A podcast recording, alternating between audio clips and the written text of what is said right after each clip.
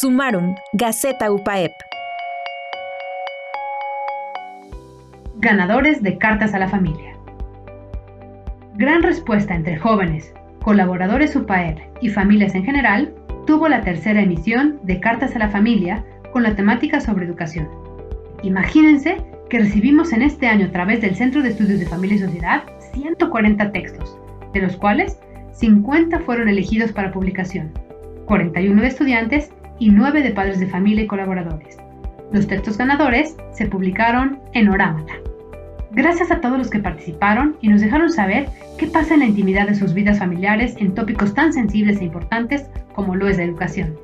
Enhorabuena para todos los ganadores que resultaron publicados en Orámata.